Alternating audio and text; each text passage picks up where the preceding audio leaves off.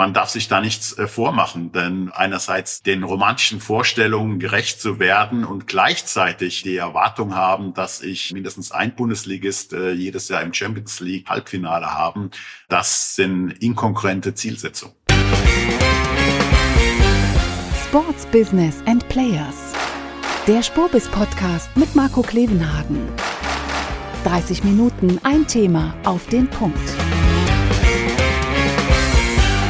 Moin und herzlich willkommen zu einer neuen Spobis Podcast Folge Sports Business and Players. Wir beschäftigen uns heute mit einem Dauerbrenner-Thema der Bundesliga, was aber auch wieder ganz aktuell auf dem Tisch der Clubs liegt, nämlich Investoren in der Bundesliga ja oder nein, beziehungsweise in welcher Form. Es geht um die 50 plus 1 Regel. Das ist die Hausaufgabe, die das Bundeskartellamt jetzt wieder an die Bundesliga gespielt hat. Hier muss eine Lösung gefunden werden, wie man mit dem Thema in der Zukunft umgehen möchte. Und wir alle wissen, deswegen ist es ja auch ein Reizthema. Es ist immer sehr emotional und je nachdem, welche Fahne man hochhält, für welchen Club man ist, hat man da unterschiedliche Sichtweisen auf dieses Thema. Deswegen war für uns die Frage, mit wem können wir möglichst kompetent, sachlich das Ganze angehen. Und da mussten wir nicht lange suchen. Professor Dr. Christoph Breuer, er ist Leiter am Institut für Sportökonomie und Sportmanagement an der Deutschen Sporthochschule in Köln, hat sich schon ewig und lange und in der Tiefe mit diesem Thema beschäftigt. Und er wird uns das Ganze jetzt mal ein bisschen ausleuchten. Ja, dann herzlich willkommen, Professor Dr. Christoph Breuer. Ganz herzlichen Dank für Ihre Zeit. Ich freue mich, dass Sie bei uns zu Gast sind. Gerne und danke für die Einladung. Herr Breuer, wir fangen bei uns immer ein bisschen mit Stretching und Warmmachen an und da gibt es immer einen feinen Jingle zu. Das Warm-up. Bevor wir uns jetzt mit dem Thema beschäftigen, warum Investoren in der Bundesliga ein Reizthema sind, würde mich natürlich mal interessieren. Sie sind ja Leiter ähm, des Instituts für Sportökonomie und Sportmanagement an der Deutschen Sporthochschule in Köln. Wie es dazu gekommen ist, haben Sie da aus dem Hobby einen Beruf gemacht? Äh, sind Sie im Herzen vor allem Fußballfan oder wie, wie ist es zu dem Job gekommen? Nun, äh, zunächst einmal habe ich Sportwissenschaft und Volkswirtschaftslehre studiert und äh, die meisten äh, Studierenden der Sportwissenschaft studieren das Fach eben, weil sie schon eine Leidenschaft äh, als Privatperson für den Sport äh, hatten. Und das war bei mir genauso, sowohl äh, was jetzt den praktischen Sport anbelangt, als auch was äh, den sogenannten Zuschauersport anbelangt. Da habe ich seit äh, ich ein kleines Kind war eine entsprechende Leidenschaft für entwickelt. Und, und, und Fußball oder Sie sind, ich, ich muss Sie outen, Sie sind, glaube ich, erster FC Köln-Fan, ne? Richtig, ich lebe seit äh, 25 Jahren in dieser Stadt und der Club äh, dominiert natürlich schon das Gefühl in der Stadt und äh, das lässt einen nicht los. Und äh, so hat es äh, dazu geführt, dass ich äh, gerne zum ersten FC Köln gehe und äh, mein jüngster Sohn noch immer in der Bettwäsche des ersten FC Köln schläft. Es gibt schlechtere Clubs. Aber es ist auch, auch ein recht komplizierter Club auch. Das darf man schon sagen. Wir kommen ja gleich auf das, das Thema nochmal. Club und ähm, wissenschaftlich ist die Sporthochschule doch stärker verbandelt äh, mit Clubs wie Bayer Leverkusen oder der TSG Hoffenheim. Und äh, selbst muss ich sagen, dass ich nicht so stark äh, emotionalisiert bin, dass ich sozusagen den äh, rheinischen Rivalen Gladbach und Leverkusen keinen Erfolg gönne. Ich bin da eher der Opportunist und gehe auch mal gern zu einem Champions League-Spiel nach Leverkusen oder wenn es denn klappt, auch nach München-Gladbach. Und klappt es bei Ihnen auch mit Emotionen im Stadion? Ich, also, es geht ja ganz vielen Leuten so, die, die beruflich mit der Sache manchmal auch zu tief zu tun haben, dass so ein bisschen man nicht mehr loslassen kann, wenn man im Stadion sitzt. Können Sie noch loslassen? Umgekehrt formuliert, ich schaffe es sozusagen, äh, die professionelle Brille abzulegen, um die Emotionen genießen zu können. Und äh, es gibt genügend Leute, die sagen, das Einzige, was der erste FC Köln bietet, sind Emotionen. Herr Breuer, lassen Sie uns ins Hauptfach äh, springen und wir beschäftigen uns mal mit unserer heutigen Frage. Thema. Warum Investoren in der Bundesliga ein Reizthema sind, wollen wir mal ein bisschen besprechen. Und natürlich ist das auch mit der Unterfrage verbunden, ist das eigentlich zu Recht so oder, oder nicht. Lassen Sie uns mal beim Status quo anfangen. 50 plus 1, was das bedeutet, das setzen wir jetzt einfach mal voraus. Wir sprechen ja auch ein bisschen zum Fachpublikum. Deswegen, wie las, lässt sich es einordnen, was gerade derzeit in der Fußball-Bundesliga an Modellen vorherrscht, wo eben Investoren drin sind oder eben auch nicht? Nun, klassisch äh, waren die Bundesligisten äh, immer Sportvereine, sogenannte eingetragene Vereine. Äh, einige sind das immer noch. Äh, mit der zunehmenden Kommerzialisierung der Fußball-Bundesliga äh, hat sich immer mehr die Frage gestellt, ob der eingetragene Verein noch die richtige Rechtsform ist. Ne? Da spielen Haftungsfragen äh, eine Rolle, aber auch, äh, ob man äh, die Rechtsform verfehlt, weil eigentlich der eingetragene Verein nichts mehr äh, damit zu tun hat äh, äh, im Hinblick auf die Wirtschaftskraft, äh, wie sie Bundesligisten heute darstellen. Insbesondere aber äh, ist der eingetragene Verein eben äh, von der Rechtsform nicht in der Lage, äh, Investoren oder Geld äh, von außen äh, an Land zu ziehen, außer über die Verschuldung. Und äh, deswegen ähm, sprechen wir heute über Investoren. Wir sprechen über andere Rechtsformen als nur den eingetragenen Verein. Und wenn man das clustert, welche von den 36 Clubs, die wir haben in der ersten und zweiten Bundesliga, wer hat welche Investoren, welche Art von Investoren gibt es? Aber haben ja nicht alle Investoren. Die Mehrheit aller Clubs äh, hat das ja gar nicht. Also wie würden Sie es ein, einordnen? Wie kann man das clustern? Wir haben immer noch einen beträchtlichen Anteil an Clubs, beispielsweise der SC Freiburg, äh, die äh, oder auch Schalke 04, die nach wie vor die Rechtsform des eingetragenen Vereins haben. Äh, wir haben äh, aber auch äh, zunehmend ähm, Clubs, die ähm, die Rechtsform gewechselt haben, die ähm, eine GmbH sind oder eine Kommanditgesellschaft auf Aktien oder aber eben auch eine Aktiengesellschaft sind. Beispiele für die Aktiengesellschaft wären Bayern München, VfB Stuttgart oder Eintracht Frankfurt oder der HSV. Kommanditgesellschaft auf Aktien. Das äh, wäre beispielsweise der SFC Köln oder Hertha BSC. Und äh, eine einfache GmbH wäre etwa Borussia Mönchengladbach. Und die unterschiedlichen Rechtsformen haben jetzt äh, unterschiedliche Vor- und Nachteile. Und die gilt es eben abzuwägen, wenn sich ein Club äh, dafür interessiert, ähm, aus unterschiedlichen Gründen mehr Eigenkapital zu beschaffen und äh, sich eben Investoren zu öffnen. Genau, und an diesen Kapitalgesellschaften, nur zur Ergänzung, so eben die 50 plus 1 Regel, muss der eingetragene Verein eben 50 plus 1 der Stimmanteile eben halten. Die Mehrheit, das ist die Vorschrift bisher. Richtig. Es gibt so eine Übersicht, die ich gesehen habe, da sagt man, ja, 50 plus 1 ist zu 100 Prozent erfüllt, weil es 100 Prozent der Verein ist. Das machen so die meisten. Dann gibt es welche, ähm, die haben das auch erfüllt, ähm, aber die haben Anteile schon bereits verkauft. Und dann gibt es so paar Clubs, da sagen die, ja, das sind Ausnahmen oder es wurde ausgehebelt. Ähm, was sind dieses Ausgehebel und diese Ausnahmen? Was, was ist denn da überhaupt mit gemeint? Also die Besonderheit der Situation in Deutschland ist eben, dass wir nicht nur diese Rechtsform in der Reinstform haben äh, und äh, vor allem ähm, haben wir in äh, Deutschland die Besonderheit, dass die Clubs äh, eigentlich die 50 plus 1 Regelung erfüllen müssen. Das bedeutet, dass äh, im Hinblick auf die Stimmrechte mindestens 50 Prozent äh, der Rechte beim Stammverein, bei dem sogenannten eingetragenen Verein äh, verbleiben müssen. Aber wir haben Ausnahmen und das äh, wird äh, zu Recht immer wieder äh, angemahnt, äh, auch juristisch angemahnt. Und diese Ausnahmen betreffen äh, beispielsweise bei Leverkusen den VfL Wolfsburg. Sie werden auch immer wieder diskutiert, etwa äh, bei RB Leipzig, äh, wobei formal gesehen RB Leipzig schon ähm, das äh, Konstrukt äh, entsprechend erfüllt. Ähm, wenn wir uns aber die Situation in Leverkusen Wolfsburg anschauen, da wird die Ausnahme immer damit ähm, versucht zu legitimieren, dass das eben historisch gewachsen sind dass ähm, die Unternehmen, äh, äh, der Bayer-Konzern oder Volkswagen eben seit langer Zeit äh, mit dem Club äh, verbandelt sind.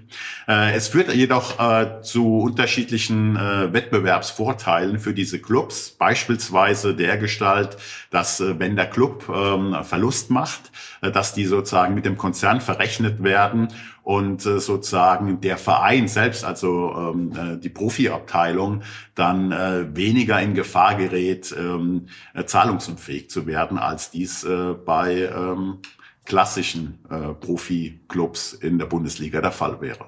Weil man spürt, glaube ich, sehr schnell, wo man sagt, es ist nicht einheitlich vor allem. Ne? Und das ist ja das, was das Bundeskartellamt, um das jetzt auch nochmal kurz zu stressen, ähm, Diese Sachlage wurde diskutiert zwischen der Liga und dem Bundeskartellamt und das Bundeskartellamt, ich, ich hoffe, ich fasse es nicht falsch zusammen, hat aber im Kern jetzt zuletzt gesagt, Ihr dürft 50 plus 1 machen. Alleine das ist ja schon äh, eine Besonderheit, die es in der normalen Wirtschaft so nicht geben würde, dass man also vorschreibt von außen, wie etwas zu sein hat. Aber das Bundeskartellamt hat, glaube ich, im Kern gesagt, aber es muss einheitlich sein. Das, was ihr jetzt habt, ist ein Mischmasch aus unterschiedlichen Formen. Also entweder macht ihr das alle korrekt 50 plus 1 oder ihr löst 50 plus 1 auf, aber so wie ihr es jetzt im Moment habt, ist es eigentlich nicht zulässig, weil ihr, Sie haben es angedeutet, unterschiedlichste Mischformen habt. Und damit liegt jetzt zuletzt der Ball wieder bei der Bundesliga, dafür eine Lösung zu finden. Habe ich das richtig so zusammengefasst? Ja, das ist äh, vollkommen richtig. Man muss jedoch ergänzen, dass auch unterhalb der 50 plus 1 Regelung höchst unterschiedliche Modelle existieren, äh, die zu höchst unterschiedlichen Wettbewerbsvor- und Nachteilen führen. Allerdings ist hier die äh, Unterscheidung, dass die Clubs freiwillig sozusagen sich für diese Rechtsform unterhalb äh, der 50 plus 1 Regelung äh, entschieden haben wenn wir auf äh, Wolfsburg oder Leverkusen schauen, besteht diese Option eben für die anderen Clubs nicht. Lassen Sie uns einen ganz kurzen Exkurs mal machen. Warum? Man würde ja eigentlich denken, okay, wir beide reden jetzt ganz normal und sachlich darüber, was da vorherrscht. Warum ist es so schwer, eine ganzheitliche Lösung zu finden für die erste und zweite Liga, die sowohl den, den, der Bundesliga gerecht wird, als auch dem Bundeskartellamt gerecht wird es ist unfassbar emotional. Klar, Fußball soll auch emotional sein, gute Sache. Aber Fernando Caro, der, der, der Geschäftsführer von Bayer Leverkusen, hatte das auf dem letzten Spobus bei uns auf der, auf der Bühne auch nochmal wirklich sehr stark kritisiert, dass er sagte, Mensch, selbst ich als Spanier würde das nicht so emotional diskutieren. Es kann doch nicht sein, warum kriegen wir es nicht hin, eine Sachdiskussion über dieses Thema zu führen? Was ist Ihr Eindruck? Warum ist es so emotional und warum kriegt man keine Sachdebatte hin? Ja, das Interessante ist zunächst einmal, dass es äh, auch eine sehr deutsche emotionale Debatte zu sein scheint, denn international gehen auch die Fans äh, viel offener äh, mit entsprechenden äh, Fragen von Investoren um. Da ist eigentlich nur äh, maßgebend, ob etwas äh, den sportlichen Erfolg eines Teams wahrscheinlicher macht oder nicht. Man hat anscheinend in Deutschland noch eine romantische Vorstellung äh, vom Fußball, äh, der eben äh, mit ähm, der wirtschaftlichen Situation des Profifußballs eigentlich äh, nur noch wenig äh, zu tun hat. Äh, dahinter stecken aber auch häufig ähm, Machtaspekte. Man hat Angst sozusagen an ähm, Einfluss zu verlieren man hat Angst, äh, fremdbestimmt zu werden. Und äh, diese Ängste scheinen eben ähm, in Deutschland größer ausgeprägt zu sein als in anderen europäischen Ländern. Und das ist meines Erachtens mit die Ursache dieser stark emotionalisierten Debatte. Und meines Erachtens ist das auch etwas, äh, was man äh, im Blick haben muss, äh, wenn man nicht nur die Situation erklären möchte, sondern auch zu einer Lösung der Situation beitragen möchte. Erstmal finde ich das ja völlig okay, wenn das jetzt ein ganz normaler Wirtschaftsbereich, Wirtschaftsraum wäre, dann wäre eben der Mehrheitsanteilseigner der Verein und ein Anteilseigner möchte mitbestimmen. Und dieser Anteilseigner wiederum, in dem Fall sind es Mitglieder am Verein, in einer normalen Wirtschaft wären das vielleicht Aktieninhaber und die möchten eben mitreden und mitdiskutieren. Bis dahin finde ich das sehr nachvollziehbar. Ich finde nur, was natürlich auffällig ist, dass im Verein ganz offensichtlich eine, eine, eine kleine Minderheit den großen Diskurs bestimmt. Ähm, in der Regel sind das die sogenannten Ultragruppen. Auch die nehmen ihr Recht nur wahr. Dagegen ist überhaupt nicht zu sagen. Nur der Rest der Mitglieder mischt sich in die Debatte ja kaum ein. Und das, finde ich, verfälscht das Bild teilweise. Wie ist Ihr Eindruck? Ja, es deckt sich eigentlich mit meinem Eindruck. Äh, die Meinungsführerschaft übernimmt eine, Teilgruppe, die eben auch im Stadion äh, meistens äh, für die Stimmung sorgt. Die hat natürlich je nach Club unterschiedlich doch sehr viele Einflusskanäle und Einflussmöglichkeiten über die Jahre im Club geschaffen. Es geht in erster Linie darum, äh, denke ich, äh, auch äh, diesen Einfluss äh, zumindest abzusichern. Wenn andere dann zusätzlich Mitsprache erhalten, ob das jetzt je nach Rechtsform äh, auf formalen Wege oder auf informellen Wege geschieht, sei mal dahingestellt, ähm, versucht man das abzuwehren. Und äh, interessanterweise beobachtet man da auch eine Interessenskoalition zwischen Geschäftsführung und ähm, den äh, aktiven Fans, wie es so schön heißt. Äh, denn auch die Geschäftsführungen sind ja nicht dran interessiert, dass andere noch mitsprechen. Äh, und äh, so gibt es äh, durch diese Interessenkoalitionen äh, doch ähm, Ergebnisse, dass äh, neue Finanzierungsmodelle, neue Modelle, um Eigenkapital zu beschaffen, was in der Normalwirtschaft der normale Weg wäre und der vernünftigste Weg, äh, wo es eben um weniger Emotionen geht, äh, dass diese Wege eben äh, kaum bestritten werden oder nur dann, wenn die finanzielle Situation es unabdingbar macht. Und dann hat aber der Club weniger Möglichkeiten, seine eigentlichen Interessen durchzusetzen gegenüber dem Investor. Mhm. Und das noch zu ergänzen, wie ich finde, dass diejenigen, die über die Geschicke der Vereine eigentlich entscheiden sollten und müssten, wiederum davon abhängig sind von eben dieser Minderheit, weil die vor allem wählen, wer vorne an der Vereinsspitze steht. Ähm, es ist schon sehr besonders. Also wenn das Ganze im Bundestag wäre und äh, die, die kleinste Partei im Bundestag würde den Diskurs bestimmen, ähm, würde sicherlich nicht unbedingt das Spiegelbild der Gesellschaft wiederum darstellen oder in dem Fall der Verein. Das finde ich schon sehr besonders. Ich glaube, da muss das aber einmal verstehen warum es so emotional ist, über Investoren zu reden. Wir beide sind ja nun nicht so emotional in der Sache drin. Ähm, deswegen, wenn man jetzt mal das sachlich diskutiert, welche Vor- und welche Nachteile sehen Sie bei der Aufnahme von Investoren und, und natürlich deren Kapital für, für Clubs, für Vereine in der Bundesliga? Ja. Zunächst einmal muss man äh, sagen, dass ähm, die Investorenfrage äh, nicht unabhängig äh, diskutiert werden sollte von der Frage, hat man denn auch eine vernünftige Idee, was mit dem einkommenden Geld angefangen werden soll. Und ähm, wir sehen viele Beispiele, äh, auch in der Bundesliga, äh, wo das Geld direkt in, in, ähm, in Spielbetrieb, also letztendlich in, in Spieler und Trainer äh, umfänglich äh, reinvestiert wurde. Äh, und äh, wenn sich dann nicht der sportliche Erfolg einstellt, ist das Geld irgendwann auch verschwunden. Also es geht um beides. Wir brauchen zunächst ein tragfähiges Sportmanagementkonzept für den Club. Und wenn ich dann eben mehr Möglichkeiten habe durch mehr Finanzkraft, dann kann ich äh, was bewegen und auch äh, den Verein zu einem strukturellen Wachstum äh, bewegen. Grundsätzlich ist Geld ja in der Branche immer knapp. Äh, das, das liegt an äh, wirtschaftlichen Besonderheiten. Äh, wir nennen das die Ligenökonomie. Und weil das Geld immer knapp ist, ähm, habe ich eigentlich zwei Möglichkeiten, äh, mir Geld zu besorgen. Ich kann klassisch zur Bank gehen und mich verschulden. Wir nennen das dann Fremdkapital besorgen oder ich kann versuchen, meine Eigenkapitalbasis äh, zu erweitern. Und da sprechen wir über Investoren, äh, dass sich eben äh, andere äh, im Club einkaufen und äh, dafür Geld bezahlen. Und äh, wenn ich jetzt Eigenkapital und Fremdkapital vergleiche, dann habe ich äh, unterschiedliche Vor- und Nachteile. Normalerweise würde man äh, immer sagen, in jeder Branche, dass äh, Fremdkapital äh, bisschen schwieriger ist, denn zum einen, wenn ich mich verschulde, muss ich das zurückzahlen, ich muss einen Zins äh, dafür zahlen und habe damit eben noch kein Problem gelöst. Ich habe mir fähig äh, Zeit verschafft, äh, kann eine mögliche Zahlungsunfähigkeit äh, strecken nach hinten raus, aber ich habe kein Mehr an Geld bekommen.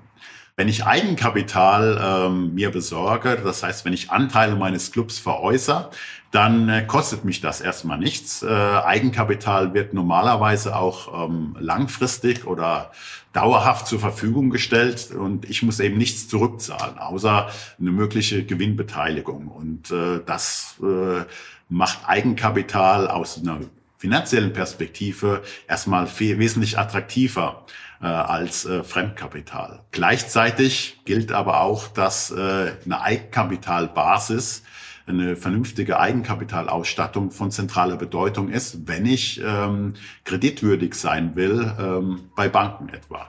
Äh, die Banken verlangen Sicherheiten für ihre Kredite und da schauen sie eben, äh, wie steht es um das Eigenkapital und je mehr der Club hat, ähm, desto günstigere Konditionen kriegt er bei Krediten. Die Kehrseite, und die äh, scheint eben in der Fußball-Bundesliga oder in der Fußballbranche insgesamt besonders ausgeprägt zu sein, ist eben, dass Eigenkapital Mitsprache erfordert, eine höhere Verschuldung über Fremdkapital nicht. Und äh, das ist ein Grund, äh, warum äh, sowohl die aktive Fanszene, aber auch äh, ein Großteil an Geschäftsführungen Fremdkapital, also eine Verschuldung vorzieht einer wirtschaftlich vernünftigeren äh, Eigenkapitalausstattung durch Investoren. Danke für die Zusammenfassung. Die Debatte geht, entzündet sich ja auch daran immer ein bisschen, was wenn man es sachlich betrachtet, fast ein bisschen absurd erscheint, wenn dann die, nicht nur die Fanszene, sondern auch teilweise hier auch Manager untereinander von unterschiedlichen Clubs anfangen, so ein bisschen in gute und böse oder gute und schlechte Investoren zu unterscheiden. Was natürlich auf dem normalen Wirtschaftsmarkt ein bisschen absurd ist. Also solange einer sich nicht äh, in irgendeiner Form rechtlich was zu Schulden hat kommen lassen, ist es natürlich ein bisschen schwierig daran zu unterscheiden. Insbesondere wenn man dann anfängt, dass der eine Konzern willkommen ist und der andere nicht. Ja? Also Adidas und Allianz und, und Puma und wie sie nicht alle heißen, das ist alles völlig in Ordnung. Ein Dosenhersteller aus Österreich ist es nicht.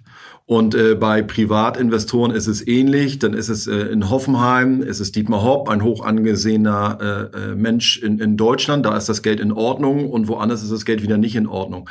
Das führt ja in Wald. Also, also diese Art von Debatte zu führen, ist ja schwierig dann ähm, zu versachlichen. Gibt es da Ansätze, wo Sie sagen, doch, man sollte Investorenarten unterscheiden, was vernünftig und was nicht vernünftig ist? Grundsätzlich muss man sagen, diese Debatte über gute und schlechte äh, Geldgeber haben wir auch im Sponsorenbereich. Also im Umfeld des FC Bayern wird ja aktuell nicht die äh, Debatte über Investoren geführt, sondern über Sponsoren. Man kann strukturell äh, die Investoren schon in unterschiedliche Typen äh, einordnen. Gemeinhin wird in der öffentlichen Debatte immer ein Bild eines Investors gezeichnet, der geldgierig ist, äh, der sein Investment nur tätig, äh, um sich auf Kosten des Clubs zu bereichern. Äh, tatsächlich gibt es solche Investoren, aber nicht in Deutschland. Die gibt es nicht in Deutschland, weil einfach die 50 plus 1 Regel es für solche Investoren ähm, unattraktiver macht und auch unwahrscheinlicher macht, dass die den Club so umgestalten können, dass sie zu ihrem Ziel kommen. Solche Investoren sehen wir im internationalen Raum äh, durchaus. Es gibt sie, wenn auch nicht in, in großer Anzahl. Äh, das sind äh, Geldgeber aus äh, Private Equity ähm, äh, Gesellschaften beispielsweise, die eben darauf spezialisiert sind, dass Firmen günstig eingekauft werden, die durch Effizienzprogramme oder andere Tätigkeiten wertvoller zu machen und dann möglichst schnell wieder verkauft äh, werden. Und äh, so ähm, äh, würden diese Private Equity Gesellschaften einen, einen, großen Return on Investment erzielen. Wie gesagt, in der Bundesliga äh, haben wir durch 50 plus 1 eigentlich äh, einen Riegel vorgeschoben, äh, dass es äh, für solche Investoren weniger attraktiv macht. Genauso ähm, äh, gilt eben, dass eine zweite Investorengruppe, die äh, eigentlich nur an äh, persönlichem Ruhm, an sozialer Anerkennung interessiert sind, dass die ähm, äh, weniger im deutschen Profifußball äh, ihr Ziel erreichen können. Wir haben das im englischen äh, Fußball gesehen. Wir, wir sehen das bei Paris Saint-Germain.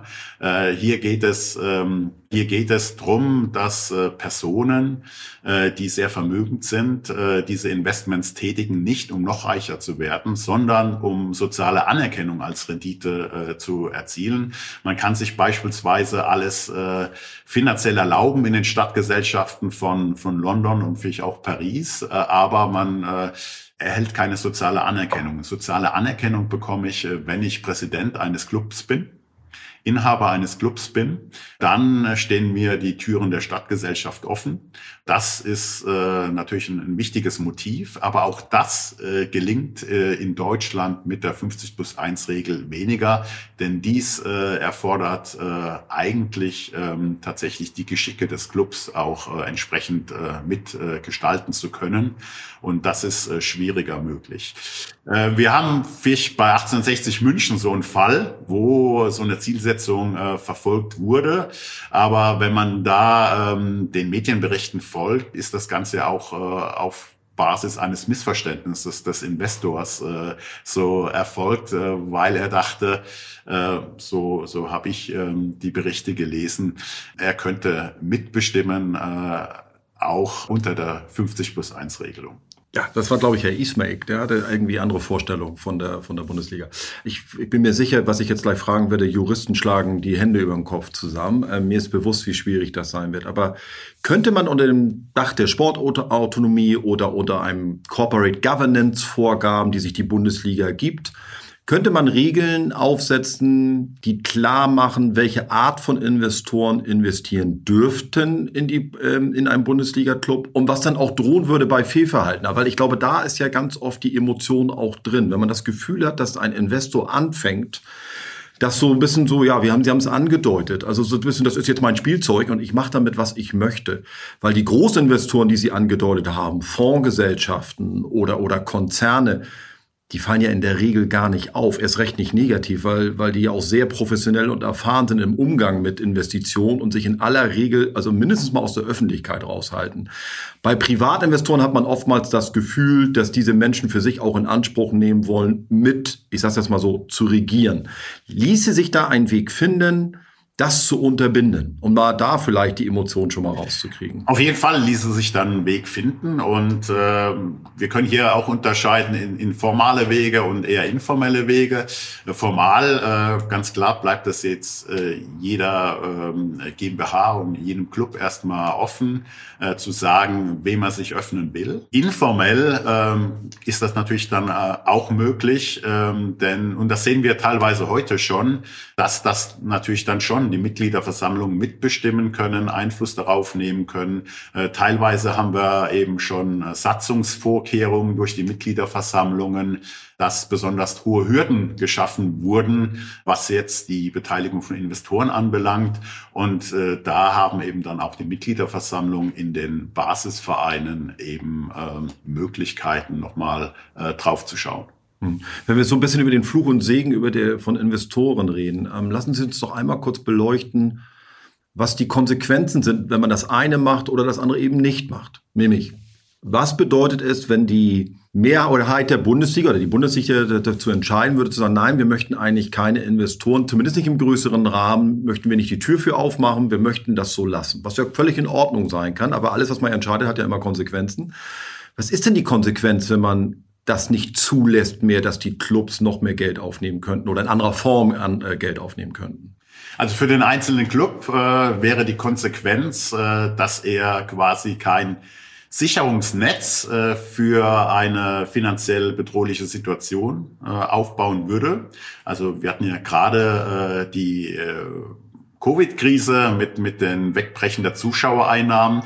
Und äh, wenn ich dort eben in eine Situation der Zahlungsunfähigkeit gerate, aber rechtlich gar nicht die Vorkehrungen getroffen habe, dass ich überhaupt ähm, die Eigenkapitalbasis erweitern kann durch Investoren, dann äh, begebe ich mich natürlich in verschärftes finanzielles Risiko. Aber auch als Liga gedacht, äh, muss man sagen, ähm, wenn ich äh, nicht mitmache bei einer Aufstellung, äh, die die Clubs insgesamt ähm, ähm, attraktiver macht für, für Investoren, dann äh, drohe ich natürlich dann auch im internationalen Vergleich ähm, Anschluss äh, zu verlieren und die Abstände zwischen Ligen, die da wesentlich offener sind, wie beispielsweise die Premier League, äh, wird weiter wachsen. Und äh, man darf sich da nichts äh, vormachen, denn äh, einerseits äh, den romantischen Vorstellungen gerecht zu werden und gleichzeitig äh, die Erwartung haben, dass ich äh, mindestens ein Bundesligist äh, jedes Jahr im Champions League äh, Halbfinale haben, äh, das sind inkongruente Zielsetzungen.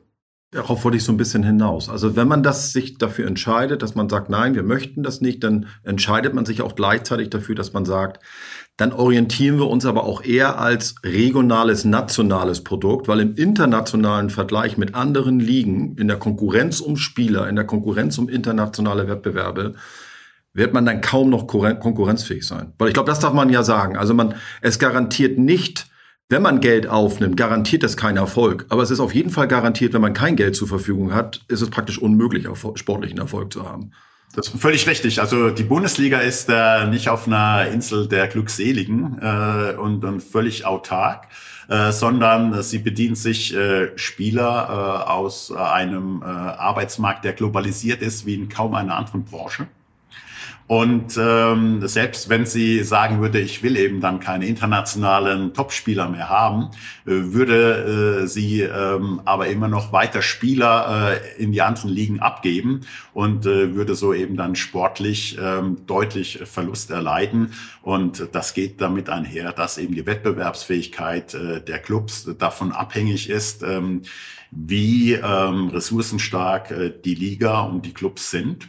Investoren sind nicht der alleinige Schlüssel dazu. Äh, man muss das immer als Gesamtkomposition betrachten. Aber wenn ich mich äh, dort äh, verschließe, dann habe ich schon mal eine schlechtere Ausgangsposition. Wir lassen uns ein bisschen in die letzte Runde einläuten. Da gibt es nochmal einen Chicken Jingle. Das Warm-up. Zum Schluss wollte ich nochmal mit Ihnen, Herr Breuer, auf mögliche Ansetzungen zu einer Lösungsfindung kommen. Wenn wir das nochmal zusammenfassen. Die Bundesliga muss sich jetzt entscheiden, was sie möchte. Möchte sie 50 plus 1 behalten?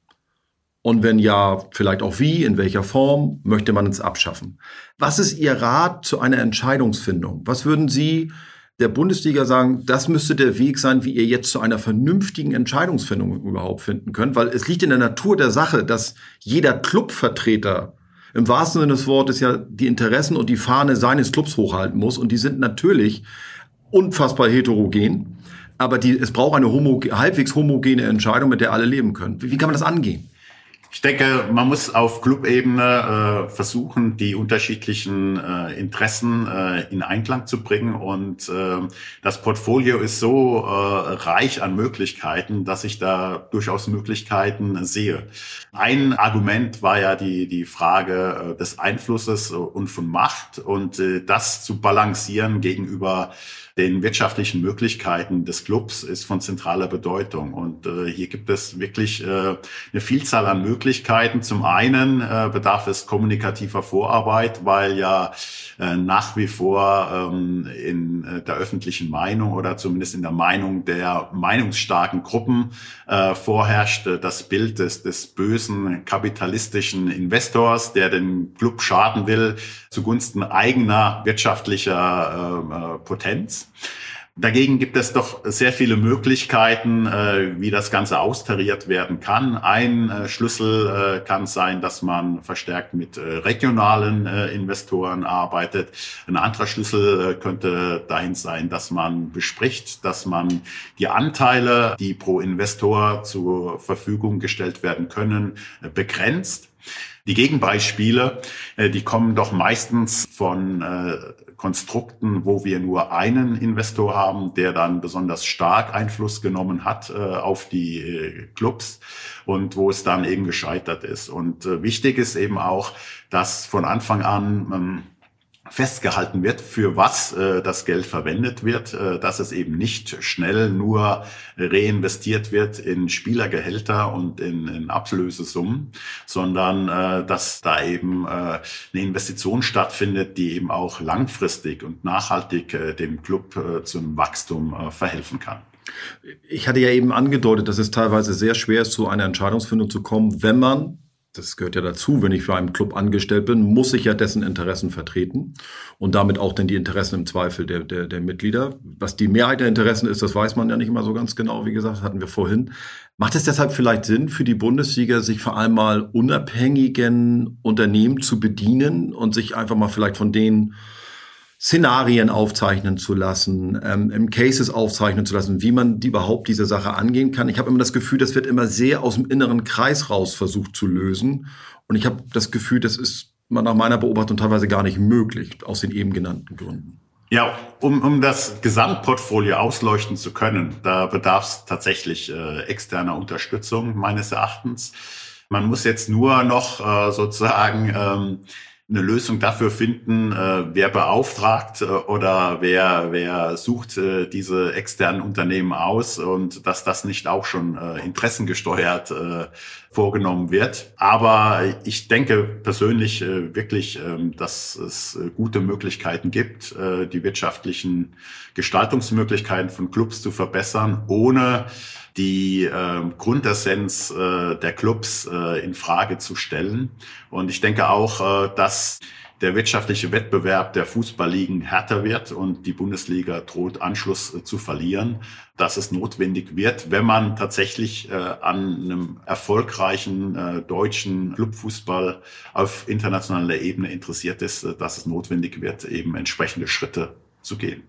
Ich wollte eben gerade noch fragen, wenn Sie im Sinne der Bundesliga entscheiden müssten, wie würden Sie entscheiden? Aber ich habe so ein bisschen eben schon rausgehört, ähm, Sie würden 50 plus 1 abschaffen komplett oder würden Sie 50 plus 1 nur anders geregelt wissen wollen? Das ist eine komplexe Frage. Zum einen beinhaltet die Frage natürlich schon äh, den Umgang mit Lex Leverkusen und Lex äh, Wolfsburg. Da sozusagen ähm, Gerechtigkeit zu schaffen, würde in der Tat voraussetzen, dass äh, alle Clubs die gleichen Möglichkeiten bekommen. Insgesamt ähm, würde ich ähm, äh, sagen, dass unter ähm, dem äh, Deckel von 50 plus 1 es viel mehr Gestaltungsmöglichkeiten gibt. Nur einige Clubs, die bisher wahrnehmen oder wahrnehmen können, weil eben die Meinungsbildung im Club so ist. Und äh, dass eben auch da ähm, die Clubs mit unterschiedlich äh, starken und langen Lanzen äh, agieren und äh, wir da auch da keine Wettbewerbsgleichheit haben unterhalb von 50 plus 1. Insgesamt äh, würde ich äh, auch eine Aufhebung von 50 plus 1 äh, nicht so skeptisch äh, sehen. Das wäre nicht der Untergang des Abendlandes äh, des äh, deutschen Clubfußballs, sondern es würde eben äh, dazu führen, dass wir mehr Innovationen auch haben, äh, dass äh, starke Traditionsmarken, die in der dritten oder vierten Liga brach liegen, vielleicht wieder nach vorne gebracht werden können. Und äh, ohne äh, massive Investments äh, sind die wirtschaftlichen Kräfteverhältnisse mittlerweile so zementiert. Ähm, allein wenn Sie sich anschauen, wie äh, wertvoll ist der Kader des Erstplatzierten in der Bundesliga im Vergleich äh, zu den Kaderstärken von Aufsteigern. Und ähm, dann wird relativ schnell klar, dass wir solche Dinge wie ähm, äh, der erste FC Kaiserslautern, der auf, im Aufstiegsjahr Meister wird, äh, nicht mehr sehen werden können. Und auch die Revitalisierung von, von äh, klassischen Traditionsmarken würde möglich werden. Und ähm, ich glaube äh, durchaus, dass ähm, bei einem Wegfall von 50 plus 1, den man auch fanorientiert gestalten kann, wir äh, doch äh, sehr spannende Entwicklungen in der Bundesliga sehen würden. Wir schauen uns das beide an und nicht nur wir beide, sondern viele da draußen auch, die die Fußball-Bundesliga verfolgen. Denn die Bundesliga muss das jetzt entscheiden, er muss es zeitnah entscheiden, wie sie mit dem Thema umgehen will. Wie gesagt, wir hatten das am Anfang unseres Gesprächs. Das Bundeskartellamt hat sozusagen mit seinem letzten Entscheid jetzt äh, den Ball wieder rüber in die Hälfte der DFL und der Fußball-Bundesliga geflankt und die müssen jetzt zu einer Entscheidung kommen. Und in diesem Sinne ganz herzlichen Dank für Ihre Zeit, Herr Breuer, dass wir das Thema zusammen ein bisschen ausleuchten konnten. Hat viel Spaß gebracht. Vielen Dank. Gerne. Also das Gespräch hat doch vor allem gezeigt, dass man sich auch bei einem Reizthema sachlich und intensiv unterhalten hat. Das hat viel Spaß gebracht mit Herrn Breuer. Und ich glaube, es ist dabei sehr klar geworden, dass es gar nicht mehr um die Frage des Ob geht, also ob es Investoren in der Bundesliga beziehungsweise in Clubs geben sollte. Die sind schon da, die gehen auch nicht wieder weg. Es muss also vor allem um die Frage gehen, wie man diese aufnimmt, was die dürfen, wie Verhaltensregeln vielleicht noch sind. Fand ich sehr spannend, dass er da auch gesagt hat, dass er Möglichkeiten sieht, das zu regeln. Sicherlich ein großes Fest für Juristen, aber wie gesagt, er hat da die Tür ja auch aufgemacht und glaubt schon, dass das zu regeln ist.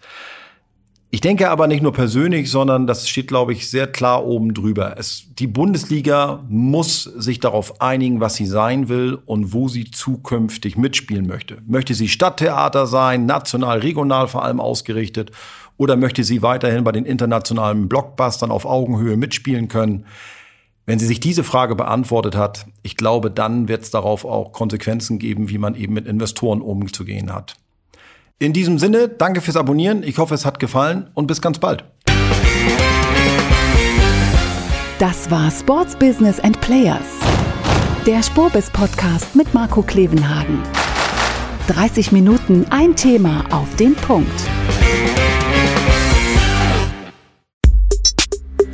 Der Spobis Podcast ist eine Produktion von Maniac Studios.